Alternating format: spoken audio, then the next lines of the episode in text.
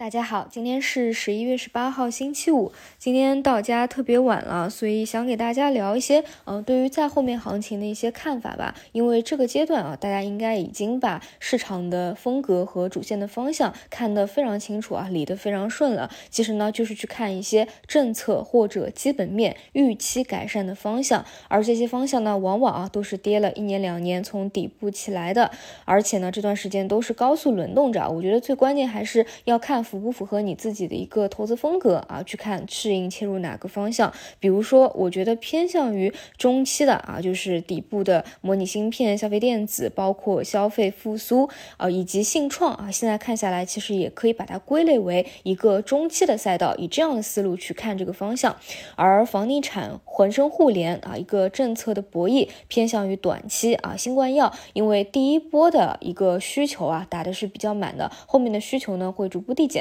所以呢，也把它归类为一个偏短期爆发的一个题材方向，而大金融呢，更多是跟随着我们的一个指数啊，目前指数中期还是看向上的啊，所以呢，这个方向按照趋势持股的方式就好了。那么目前呢，几个方向确实也是比较明确了，也明确了赛道不是这一轮行情的主流啊，不符合这一轮行情的一个预期，也其实也及时的提醒大家，短期要去及时纠偏调仓换股的一个问题。那么既然已经是走到到这一步了，我觉得还是得往后再去看一步，想一想。因为说实话，我们去复盘这一轮走到现在的啊，这么大半个月的一个行情，其实呢，一个比较大的问题还是出在于在之前啊，比较较真于有没有一个事情的真相上。而这一个月以来，反而呢，市场走的是一个预期啊，看的是预期有改善的方向，并不是说已经看到了一个政策的改变，或者说一个业绩的落实。那如果说啊，这个阶段，还是聚焦在啊，要看到业绩上，或者说聚焦在景气性上啊，跟短期的一个市场风格就会比较的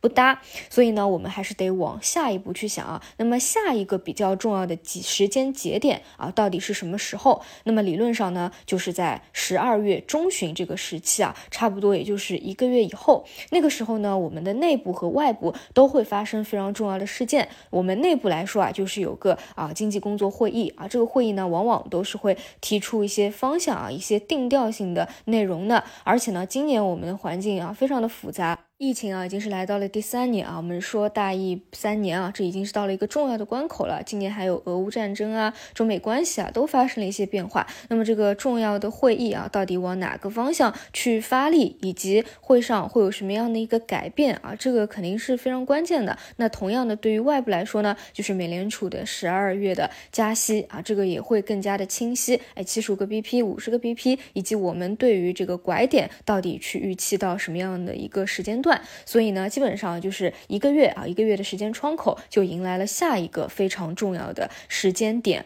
而围绕着这个重要的时间点，其实市场还会延伸出来很多的预期交易的一个节奏当中呢，可以粗略分成两块吧。第一块就是老的，就是现在已经在炒作的预期的一个方向，比如说像啊疫情的政策啊有没有边际放松啊，对吧？已经是炒了一大波了。那还有什么像数字经济啊，数字。经济其实它是一个非常宽泛的概念，其实也是贯穿了今年一整年啊反复活跃的一个题材当中，就包括信创啊、数据交易所啊、数据要素啊，包括 AI、GC 啊、Web 三点零啊，它其实都是属于这一块的。数字经济啊，在今年一整年当中啊，各种全球级别的大会当中也是多次有提及了。G 二零峰会啊，提出了二十国集团数字创新合作行动计划，也发布了国务院关于数字经济发展情况的报告啊。当然呢，因为这个方向啊，昨天已啊前天啊前天已经是有资金进去了，所以出现这样一个利好。昨天呢，像一些前排的啊也都是出现一个高开低走的一个兑现的走势啊。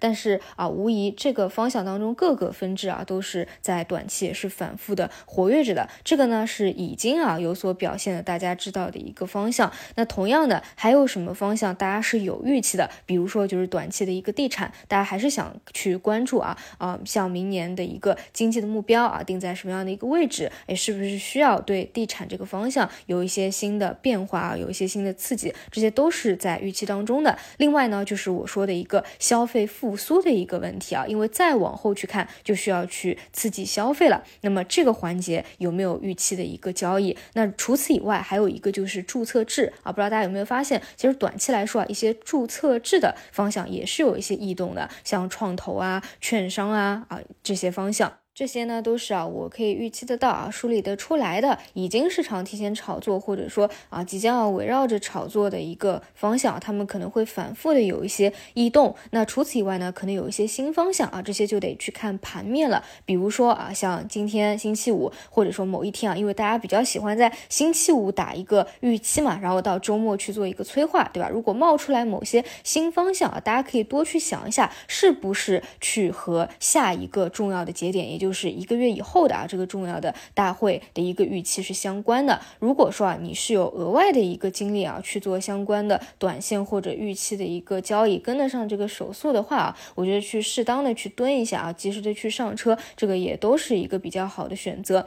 那如果说啊，没有那么多的精力和时间啊，那我觉得去蹲在一些当下市场的主流核心当中，或者说啊，偏向于中期的啊，现在去埋伏的那些啊，中期逻辑的方向。比如说像底部的半导体周期啊，或者说消费复苏，也都是比较好的一个选择。但是总之来说呢，啊，短期想要跟上市场有一或者有一个超额收益的话，一定是要去顺我们的市场而为，千万不要逆势而为啊。那么最后呢，再来讲一下信创啊，信创呢，呃，在上周连续调整以后啊，这周呃萎靡不振以后，这这两天呢也是有了一个明显的拉升的，可以去关注一下有没有可能走出短期的一个二波的走势来啊。那么。以上就是今天的所有内容，我们就中午再见。